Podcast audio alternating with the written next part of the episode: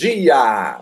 Bom dia, obrigado por você estar aqui nesta manhã ou assistindo mais tarde, tanto assistindo como também podcast. Essa live vai se tornar um podcast e esta é a nossa live de 37 minutos para você que não tem tempo a perder. E toda segunda falamos sobre algo que sou apaixonado, que são ferramentas, plataformas digitais, sempre trazendo um convidado. Eu sou Paulo Milreu, especialista em estratégia de marketing digital, empreendedor e investidor em startups.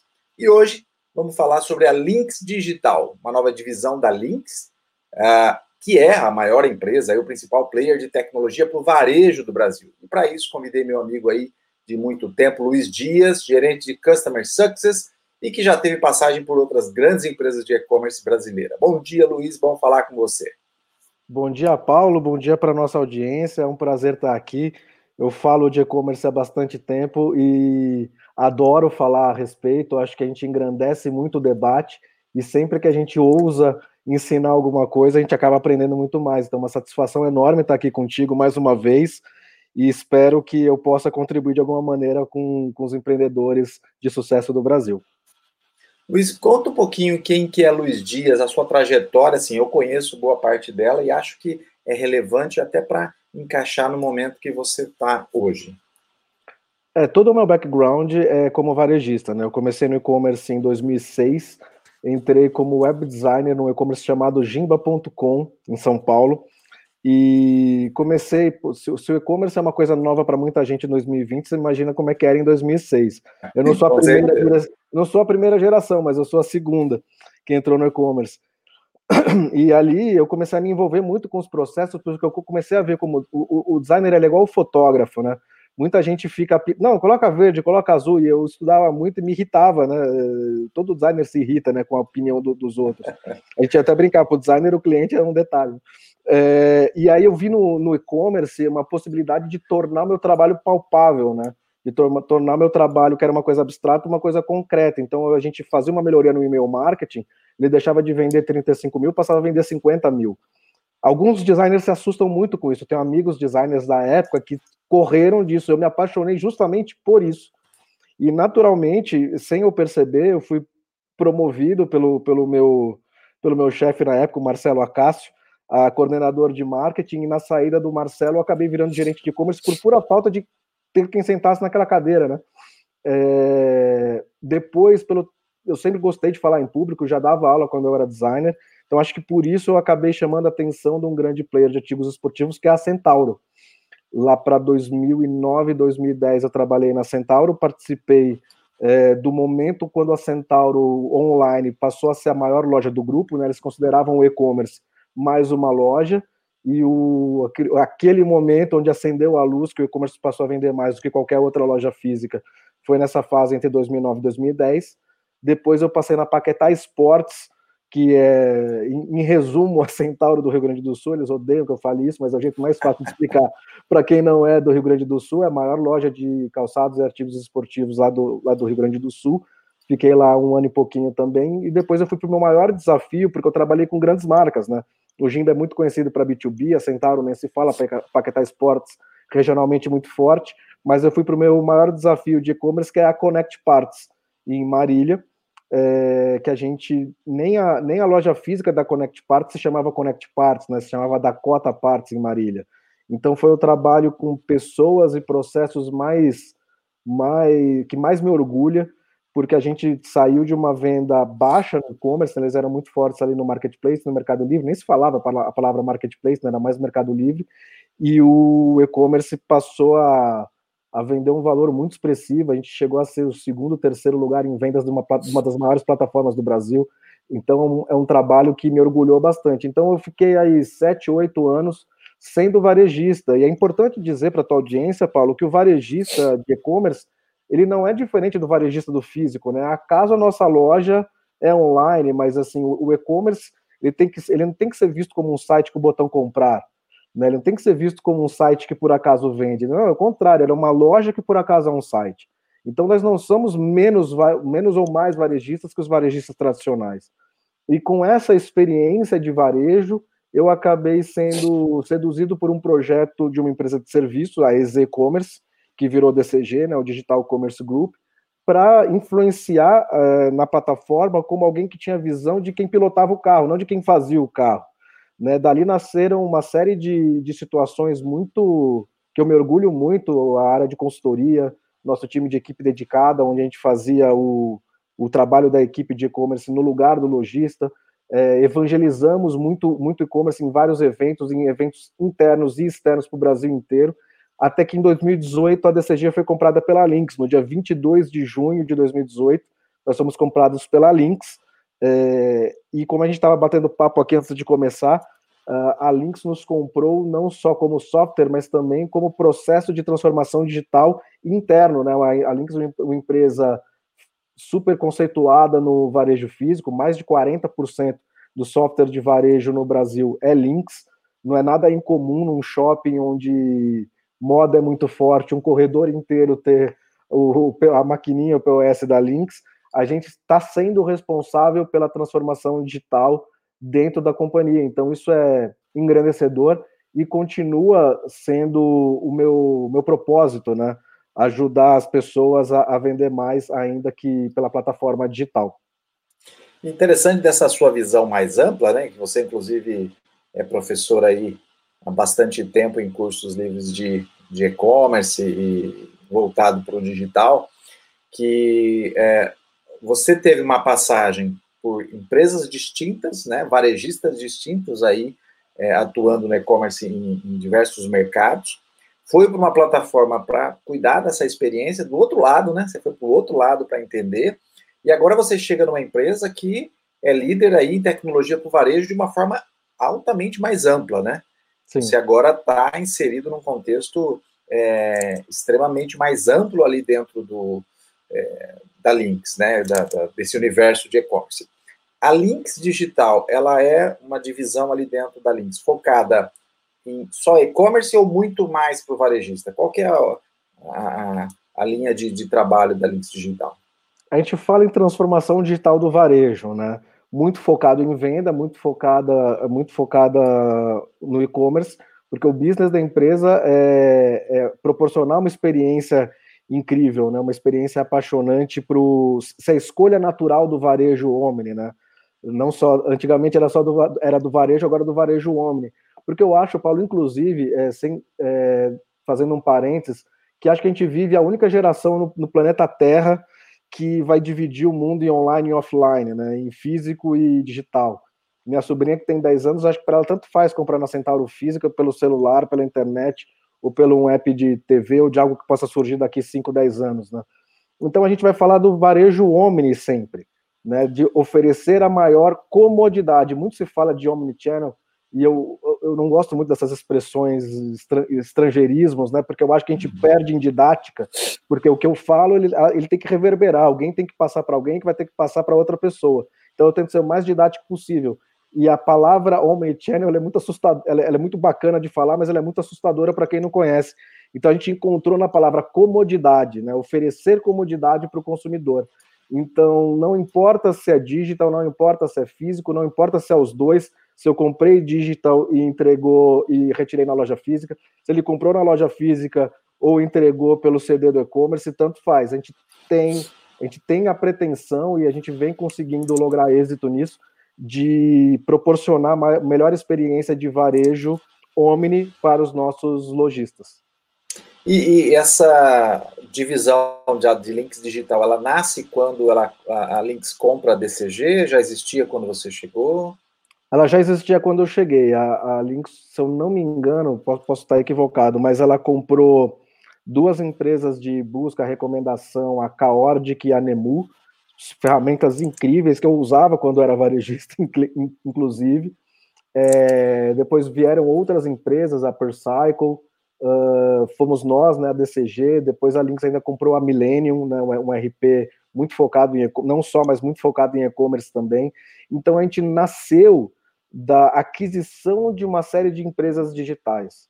Né? Me parece que a, a Lynx reconheceu ali a sua especialidade em produzir softwares para o varejo físico e acreditar em quem já estava é, militando no digital há, há bastante tempo. Então eles foram comprando empresas de maneira estratégica, né, empresas voltadas à inteligência, porque quando a gente fala de busca, quando a gente fala da exposição de vitrines, a gente está falando de algoritmos de assim, inteligência muito sofisticada mesmo, muito se fala de inteligência artificial, e esse tipo de recomendação, para ela funcionar, ela precisa ser muito sofisticada, então, a, a, eu acredito que através da Caord, da Nemu, a, a Lynx começou a se digitalizar, a falar o idioma do, do varejo digital.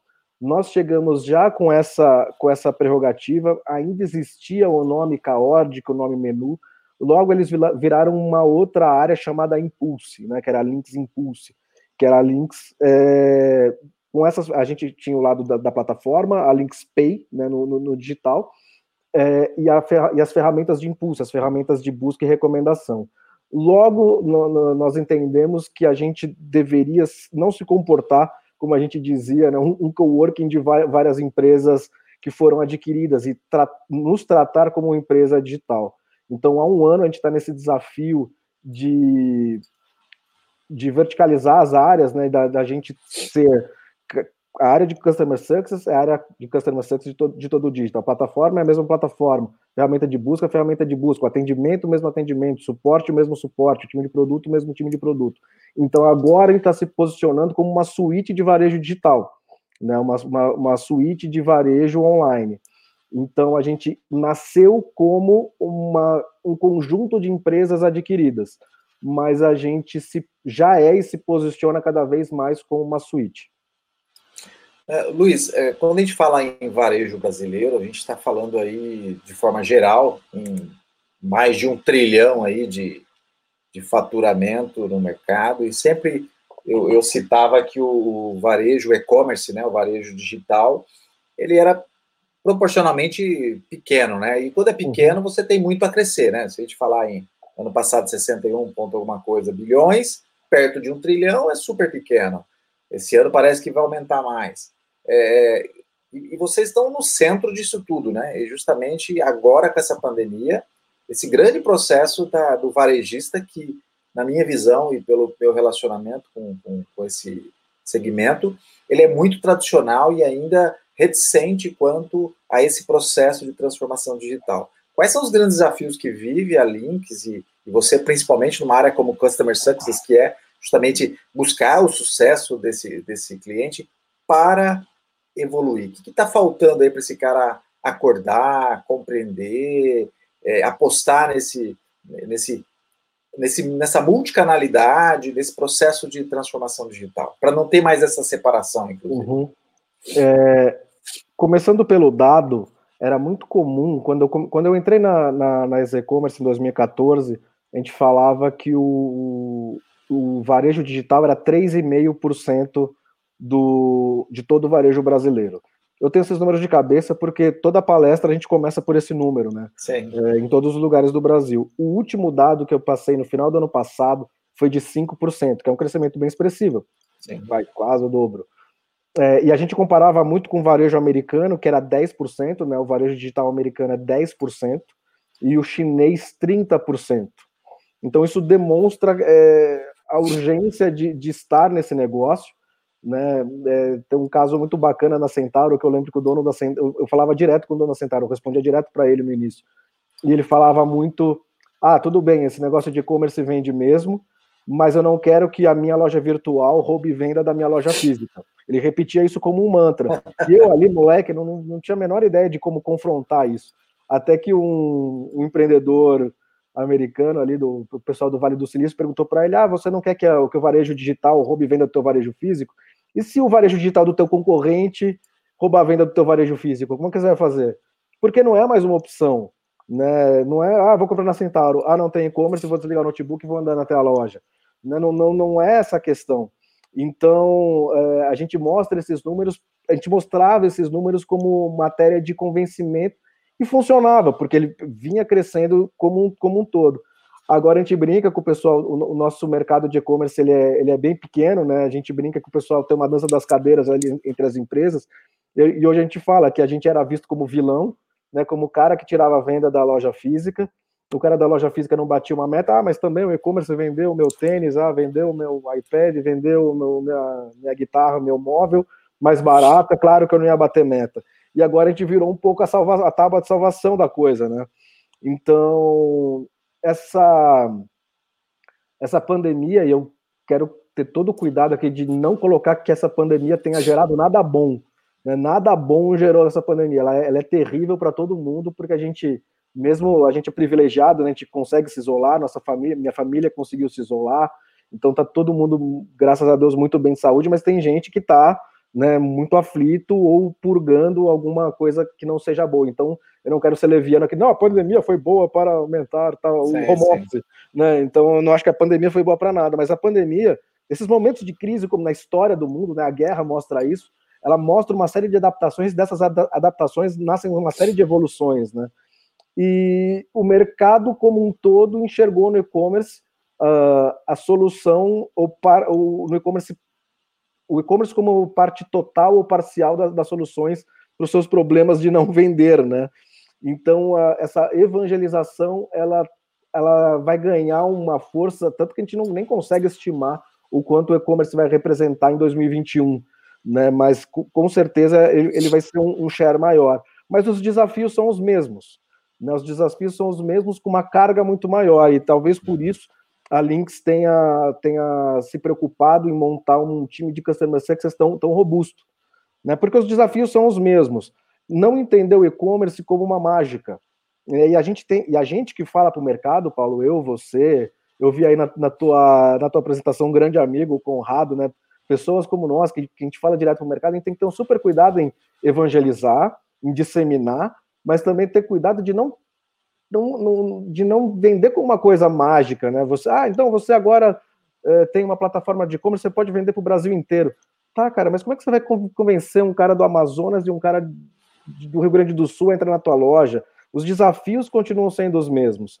Então a gente tem que começar. É, eu tenho buscado ser cada vez mais didático e cada vez apresentar mais métodos para que o lojista é, ou, ou para o empreendedor que nunca foi lojista, nunca foi varejista, veja no, no digital uma chance de começar, ou o lojista físico, varejista físico, que está buscando a sua transformação digital. Então, tudo nasce de quatro processos de administração. Entender que a administração do e-commerce ela vem de quatro macroprocessos e não de um software. O software vem depois. De, depois me chama, se você quiser, estiver querendo uma plataforma, uma ferramenta de busca, uma ferramenta de, de, uma ferramenta de omnicanalidade, me chama. Mas antes entenda que o e-commerce você tem que administrar produtos, administrar a venda dos produtos, administrar a entrega dos produtos e administrar o atendimento. Produto, venda, entrega e atendimento. São quatro pilares de especialidades incomuns que são necessariamente interligados e quanto melhor eles forem integrados, melhor vai ser a sua, sua operação de e-commerce. Então, se você não tiver produto em quantidade, não tiver produto aderente, a preço competitivo, em condição de parcelamento, é, com valor de frete bacana, um bom prazo de entrega, talvez não, não, adianta nem começar. Né? Eu tenho que começar pelo começo, ter produto aderente com preço competitivo, prazo de entrega e valor de frete bacanas. Porque senão a gente fica naquela, ah, vou vender capinha de celular. Tá, mas quantas Sim. pessoas já estão vendendo capinha de celular, meu Deus, né? Não estou querendo desmotivar ninguém a vender capinha de celular. Às vezes alguém consegue encontrar um, um meio aí de, de, de, de, fazer essa venda, mas é muito importante nascer do produto. E eu sempre digo que é fundamental para quem está começando a, a, a emergir no, no, mundo do e-commerce, sair desse conjunto de boas práticas, né, que a gente vê, ah, faça SEO, faça e-mail, faça isso, faça aquilo, para conectar sua meta a um plano de ação de verdade. Ou seja, o que você precisa fazer para vender aquilo que você quer vender? Quanto de tráfego você precisa, quanto tempo, quanto isso custa, quantos por cento desse tráfego precisa virar pedido, qual é o valor médio do teu pedido, qual, qual, qual vai ser a tua taxa de aprovação, para você trazer uma estratégia real e não colocar uma loja no ar e ficar torcendo. E aí ela não dá certo, você põe a culpa ou na tua equipe ou na tua ferramenta, e eu não estou nem falando de links, estou falando de ferramentas, né? Ou no teu gestor, ou no teu consultor, quando é um problema de, de estratégia e também desmistificar violentamente, isso é um, é um, combate que eu faço há anos, desmistificar a ideia que você só consegue vender mais reduzindo preço e aumentando investimento. Claro, preço competitivo, como eu disse, é importante, investimento é importante, mas não são os dois únicos mecanismos de venda. E aí a gente chega em três grandes macroprocessos, né? Que é o momento que se implanta uma loja virtual, o momento que se planeja uma loja virtual e o momento que eu faço a gestão da minha loja virtual. Quais são os pormenores, quais são os gatilhos, quais são os processos cruciais do momento de implantação? Nem sempre o lojista é levado a conhecimento de que decisões ele está tomando. É muito comum, não, sobe os dados do RP aí, vamos que vamos. Aí sobe um, pro, um produto, em vez de chamar camisa do São Paulo, chama camisa SPFC WAW, porque ele vem com um código que vinha da etiqueta. Isso acontece no Centauro. Né? Então, isso acontece muito. Então, no momento de implantação de uma loja virtual, é muito importante saber categorizar os produtos, saber dar nome dos produtos, saber qual layout você vai ter. E o layout ele não é só estético, o layout no e-commerce ele tem função de atrair tráfego e transformar o mesmo tráfego em mais pedido e aumentar o valor médio do pedido. É uma coisa super estratégica que precisa ser feita por profissionais. Não é uma coisa que o. Desculpa falar, mas eu adoro falar a verdade. Não é uma coisa que o presidente da empresa tenha que aprovar ou reprovar. É, ele, ele tem que comunicar os valores da marca, ele tem que sim, claro, comunicar é, o, a maneira como a marca dele foi exposta, mas ele, é um, ele não é um site institucional com botão comprar. Ele tem outras funcionalidades. Né? Então, uh, no momento em que eu categorizo, que eu dou nome para os produtos, que eu layout, que eu faço, que eu, que eu implanto um meio de pagamento, que eu entrego um meio, que eu integro um meio de entrega, isso interfere de maneira crucial, crucial na minha venda. E mudar o nome de um produto não é só mudar o nome de produto, ele interfere a maneira como você vai ser ranqueado lá no Google. Então, isso pode te acarretar não só retrabalho, mas perda de receita. Então, é importante o profissional saber que é possível, né, o lojista saber que é possível passar pela transformação digital, mas procurar pessoas e empresas que tenham método. Não estou dizendo que esse método aqui é o melhor do mundo, né? o e-commerce não é acadêmico, cada, cada diretor de e-commerce tem o seu. Mas é importante ter um método para levar para o lojista qual decisão ele está tomando para que no, no, futuro ele não tenha que ter retrabalho e que não perca receita com isso. E no fim das contas, o processo de gestão. O que, que eu preciso fazer para administrar uma loja virtual? Eu preciso atrair tráfego, eu preciso transformar tráfego em pedido, eu preciso gerenciar o valor médio de cada pedido e eu preciso aprovar os pedidos que foram feitos. Né? São quatro coisas que eu preciso, é, lógico, são milhares de coisas, mas falando de cruciais, se você não atrair tráfego, não transformar tráfego em pedido, não aumentar o valor médio do teu pedido e não aprovar os pedidos que você gera, você pode ter uma, uma operação que não seja saudável financeiramente. E a partir do momento que você sabe quanto tráfego você precisa, quantos por cento do tráfego você precisa transformar em pedido, que é a tal da taxa de conversão, qual valor médio você precisa buscar e qual a sua taxa de aprovação necessária, aí você começa a procurar as ferramentas. Perfeito. Eu sempre, eu sempre é, respondo para quem me, me pergunta sobre, ah, preciso vender pela internet, preciso...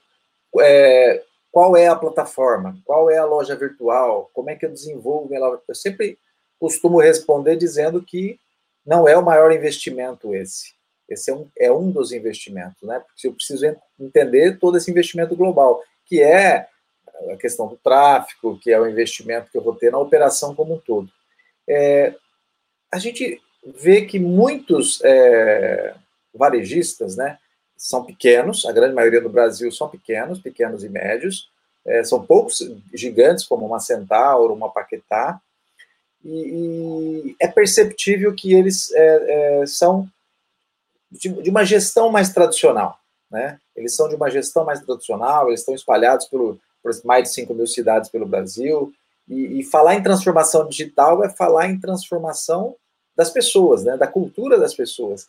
Qual que é o grande desafio em, é, em relação às pessoas para elas compreenderem isso, Luiz? É, talvez a, a, força da pandemia, a dor da pandemia tem feito aí varejistas compreenderem que eles ficaram refém de, de não poder abrir a loja física dele, isso é temporário, é óbvio, mas eles acordaram de alguma forma que eles precisam ter um outro canal qual é o ponto-chave ali que ele o varejista ele, ele se desperta para entender como é que funciona mesmo ter uma loja virtual, entrar no e-commerce e esse universo, principalmente porque é, ele está acostumado muito num dia a dia tradicional há muito tempo, há muito tempo fazendo da mesma forma. Eu vejo aqui é, amigos que têm lojas de mais de quase 100 anos, passando de geração em geração, fazendo da mesma forma. E agora tendo que correr e vender pelo WhatsApp. Como é que você vê que é o principal ponto-chave para eles darem essa virada e entender isso? São três palavras, duas expressões. Primeira, conhecimento transforma. E a segunda é maturidade. É, começar pela segunda, maturidade. É, a Centauro, entre aspas, acordou para o e-commerce é, naquela fase onde eu, onde eu estava lá, eu vivi esse momento. Né? A gente não tinha um diretor de e-commerce e em algum momento é, ali na gestão passei a responder para um diretor de e-commerce, aliás, eu vou falar até o nome, foi o Fábio Bonfá, que veio do Extra, do Walmart, foi um dos caras que eu mais aprendi e ele não ensinou a, a metodologia que eu trabalho, mas a partir do insumo, né, do conhecimento dele, eu comecei a, a emergir a minha, a minha metodologia. Sou muito grato a Sentado, muito grato a ele por isso. É, e, e é muito importante reconhecer isso para que as pessoas não achem que ou o Luiz, ou o entrevistado anterior, ou o entrevistado seguinte, são entidades do e-commerce, nasceram falando do e-commerce. Não, cara, a gente, a gente aprendeu fazendo e aprendeu com pessoas muito boas. Eu tive sorte, tive provavelmente algum, algum mérito ali de, de colocar essas informações e, e aprofundar essas informações. Então, é, é, esse momento é super importante. A Centauro acordou lá em 2009, muito graças a Netshoes. No momento que foi se comprar lá a camisa do Brasil, camisa de seleção lá para a Copa 2010, quando ele percebeu que a Netshoes comprava mais que a Centauro inteira, falou: epa, não foi alguém lá que bateu na porta, ah, vamos ser digitais. Não, foi, foi, foi doendo. E esse momento acontece em maturidades diferentes. Talvez na Marisa tenha acontecido antes, talvez no, numa loja de moda vai acontecer depois, enfim. É, cada um tem seu momento de passar pelo processo de maturidade. Também é maturidade entender que se para operar uma loja online você precisa de meia dúzia de pessoas, uma, uma loja física, você precisa de 6, 10, 12 pessoas, não vai ser o e-commerce, você como dono, parte do seu tempo, o seu filho e seu sobrinho, que vão tocar uma operação que vai vender a mesma coisa que a sua loja física vai vender. Porque tem muito da, da falsa impressão que o negócio é digital. Ele é digital para quem compra, mas para quem faz, ele é bem físico. É. Né? Então eu preciso de pessoas de qualidade operando processos de qualidade. E aí que nasce o conhecimento que transforma, buscar consultores, buscar curso, buscar conteúdo, mas não conteúdo que seja só aspiracional, que seja abstrato. Ah, se você fizer tais e tais tais coisas, você pode ranquear bem no Google. Não, buscar pessoas que tenham método, que tenham um método estruturado para te ajudar a entender o que você precisa fazer para vender aquilo que você quer vender. Sair um pouco das boas práticas, né? Eu, eu trato isso com, com bastante ênfase. Tem que aterrizar o teu, teu avião, entender qual é o teu tamanho, o que, que você pode vender, o que, que você quer vender, o que você precisa fazer e aí depois buscar o conhecimento para isso, buscar as ferramentas para isso. Esse processo é fundamental. Maturidade, entender que é inevitável, entender que você não vai fazer você, sua esposa e seu filho, é, e terceiro, buscar o conhecimento que transforma de maneira estruturada, que tenha método que te ajude a conectar a sua meta a um plano de ação de verdade. Legal. É, me fala um pouquinho agora sobre as soluções que, que, que, a Links Digital entrega ao mercado. E qual é esse mercado?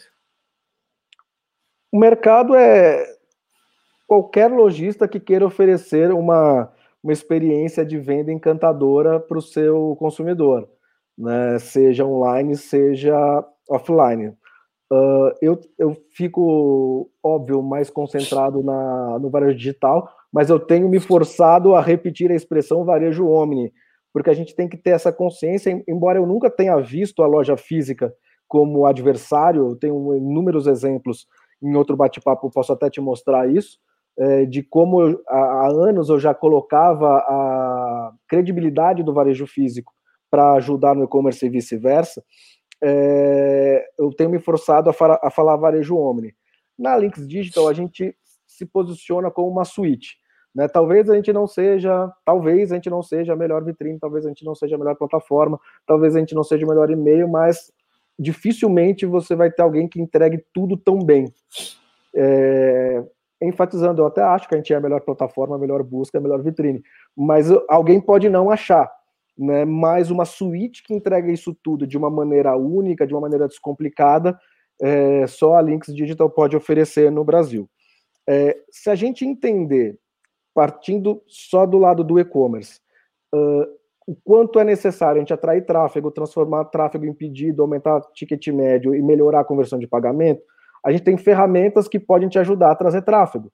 É uma plataforma que te permite, você vai lá fazer um curso de SEO, ou vai contratar uma agência de SEO, vai te pedir uma lista infinita, não só as titles, as meta descriptions, o H1, o H2, o link interno, aquele monte de coisa de SEO. A plataforma tem que ser é, facilmente customizável para esse tipo de prática. Nós temos uma plataforma que é, é uma plataforma que te permita, varejista ou indústria, ter uma, uma loja B2B e uma loja B2C administrado de um mesmo admin.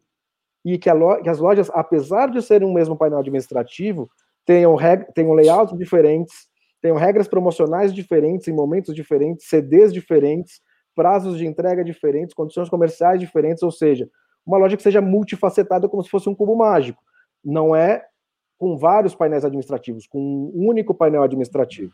Né? Então, isso a, a pode oferecer como plataforma. A gente fala que o layout ele tem a função não só de ser bonito, mas de atrair tráfego, de, de melhorar a conversão e aumentar o ticket médio. Isso, naturalmente, não vai ser uma, uma loja padrão, você vai ter que customizar um layout que plataforma que vai customizar um layout exatamente como você ou teu especialista quiseram e que isso também opere para mobile. Né? Então, metade do tráfego brincando, assim, chutando baixo, vai ser mobile. Então a gente fala de um layout, na verdade a gente fala de dois.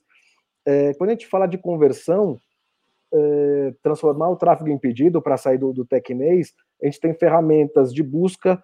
É, pouca gente sabe, mas de cada 100 visitas de uma loja virtual, sete fazem busca.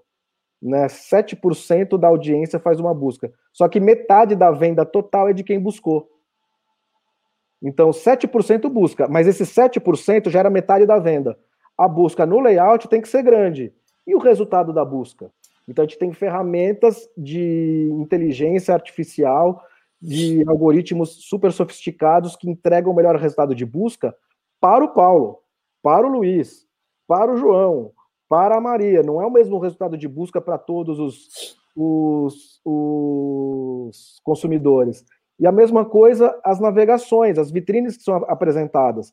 Né, você entra, navega, volta para uma loja, entra, navega, volta, sai. Essas vitrines elas são modificadas de maneira inteligente, baseado no perfil do consumidor. Mas não é aquele esquema que você entrou num sapato, sai e aquele sapato aparece no banner. Lógico que isso acontece, mas isso é o de menos é entender também qual daqueles sapatos oferece para o varejista a melhor margem e mostrar o sapato par daquele parecido com aquele que foi buscado, mas o que tem maior volume no estoque e que entrega a maior margem. Então é um conjunto de inteligência que não é só, ah, ele clicou aqui numa caneta, aí ele saiu, volta e mostra essa caneta. Não, mostra essa caneta e do lado da caneta que tem mais sobrando no estoque que traz a maior margem. Né? Então, ferramentas de vitrine para melhorar a taxa de conversão. Ferramentas que podem te ajudar a aumentar o valor médio do pedido. Como é que se aumenta o valor médio do pedido? Ou colocando itens de maior valor, né? o, o consumidor ia comprar um iPhone 8, você oferece um iPhone 10, um iPhone 11, ou você coloca mais itens no pedido, é um iPhone mais capinha, é um notebook mais mochila, mais teclado, mais mouse. Como é que isso é feito de maneira inteligente no layout, e de maneira inteligente na recomendação. Né? Então, são ferramentas de plataforma, né, que são o alicerce de toda operação, como eu, trans, como eu atraio tráfego, né, a gente tem anúncios em todas, as, em todas as maiores lojas, maiores sites do comércio brasileiro, como é que eu transformo esse tráfego em pedido, como é que eu aumento o valor médio de cada pedido, e a gente tem a Links Pay, né, a gente tem o nosso meio de pagamento para ajudar o lojista a aprovar, não adianta vender 100 mil e aprovar 50, eu tenho que vender 100 mil e aprovar 90, né, para que eu tenha para que eu tenha sucesso na minha, na minha operação.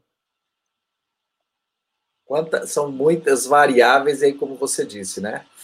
É, eu tenho a oportunidade de estar vendendo para um, um, mercado que vai além geograficamente de onde está instalada a minha loja física, se eu sou uma loja física e quero partir para isso. E para isso eu preciso ter conhecimento e amadurecer para entender que é uma operação de negócio, uma operação claro, de venda. É uma loja. Não é, uma, é, não é, uma loja. que comprar, é uma loja que por acaso é um site. Uma loja que por acaso é um site. Nossa, essa frase é, é muito boa. Ô, ô Luiz, é, a gente está no finalzinho aqui. Me fala um pouquinho, para quem está nos assistindo, a, é, toda essa tecnologia da Lynx é acessível para um varejista? De que porte? Que porte que o varejista hoje pode falar assim, pô, eu quero essa solução da Lynx, que é a melhor em todos os aspectos, não só para minha loja virtual, mas para minha loja física. Mas que porte eu tenho que ser de varejista para é, poder comprar da Lynx? É, todos os portes eu vou explicar por quê. Eu estou de olho no relógio, não vou estourar teu tempo, mas é importante falar também das soluções de marketplace, né, que você pode estar nos marketplaces, no Mercado Livre, no B2W, na Mobile, se você vender móveis, todos os na Netshoes, se você vender esportes, nos marketplaces é, segmentados, você também pode ser um marketplace. Né, a gente está produzindo marketplaces de shopping centers, por exemplo. Você pode estar no marketplace ou ser um marketplace. E nós temos uma ferramenta de omnicanalidade, que é o Links Omni, que você pode fazer aquilo que eu falei no início. Você pode é, aumentar o estoque da loja física vendendo que está na loja online. Não, o cara comprou um tênis, uma meia, uma raquete, mas a raquete que ele queria não tinha. Mas tem no online, ó, ou, ou, eu estou buscando numa loja em uma hora tá aqui nessa loja para você retirar, ou entrego tu, na tua casa daqui dois dias. E o contrário, você compra online e troca na loja, e na loja tem lá o vendedor para aumentar o valor médio daquela compra. A gente tem uma ferramenta super robusta que daria uma conversa dessa e mais só para falar de marketplace e de Omni. Mas respondendo a tua pergunta, é, a gente tem todo varejistas de vários tipos, e a gente, de vários portes, melhor dizendo, e alguns lojistas que são só digitais vendem muito mais que os tradicionais. Eu não vou falar nomes aqui para não constranger claro. ninguém, tem grandes varejistas, mas a gente tem uma loja que vende arminhas de airsoft lá em Maringá, que vende mais do que muito varejista, no e-commerce, muito varejista de grande nome. Então, é democrático, o sucesso está aí para todo mundo. E a gente trabalha com o modelo de FII mais Success FII. Né? Então a gente trabalha com uma mensalidade, mas essa mensalidade ela, é, ela tem o gatilho da tua venda. Então você a sua mensalidade aumenta na medida que você vende. Então isso é muito confortável para lojistas menores, lógico, a gente não é a ferramenta mais barata do mercado, porque a gente tem é, uma ferramenta muito robusta que oferece muitas possibilidades, mas a, a mensalidade ela fica maior na medida que você vende. Então, isso atende todos os mercados, o micro, pequeno, o médio, o grande e, o, e os maiores players. Muito bom. Vamos marcar outra para falar dessas ferramentas específicas, sim, porque Vamos. eu acho que vale a pena. Acho que é, uma, é um universo aí onde o varejista precisa, como você disse, se aprofundar em conhecimento, né? E com esse conhecimento e com essas experiências também, cases, ele ia aí também amadurecendo. Acho que é bem legal, agradeço aí Vou deixar, depois você me passa, vou deixar todos os contatos na descrição, tanto desse vídeo como do podcast, para quem quiser entrar em contato aí com o Links Digital, com o Luiz, para você saber um pouco mais sobre, sobre isso. Luiz, quero te agradecer, muito obrigado aí por esse tempo, apesar de curto, marcaremos outros, porque acho que tem muito conteúdo para a gente conversar ainda. Maravilha, Paulo, foi um prazer, obrigado para você, obrigado para a tua audiência, é um prazer enorme e sempre que precisar, à tua disposição. Obrigado. Bom te rever também. Obrigado. Bom dia para todo mundo. Tchau, tchau. Boa Bom, ficamos, ficamos por aqui com mais um, uma live de 37 minutos para você que não tem tempo a perder, mas a gente volta para falar mais sobre plataformas de e-commerce e outras ferramentas online digitais que vão te ajudar no seu negócio também. Ficamos por aqui e até a próxima segunda.